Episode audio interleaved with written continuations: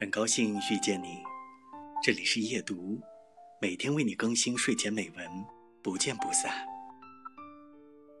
时代的车轰轰地往前开，我坐在车上，经过的也许不过是几条熟悉的街道，可是，在漫天的火光中，也自惊心动魄。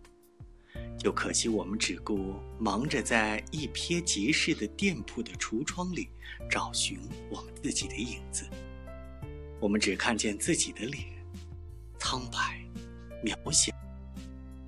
我们的自私与空虚，我们恬不知耻的愚蠢，谁都像我们一样。然而，我们每人都是孤独的。节选自张爱玲的《半生缘》。